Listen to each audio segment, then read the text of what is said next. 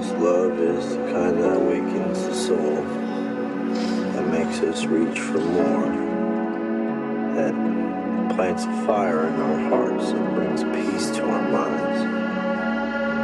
And that's what you've given me. That's what I hope to give to you forever.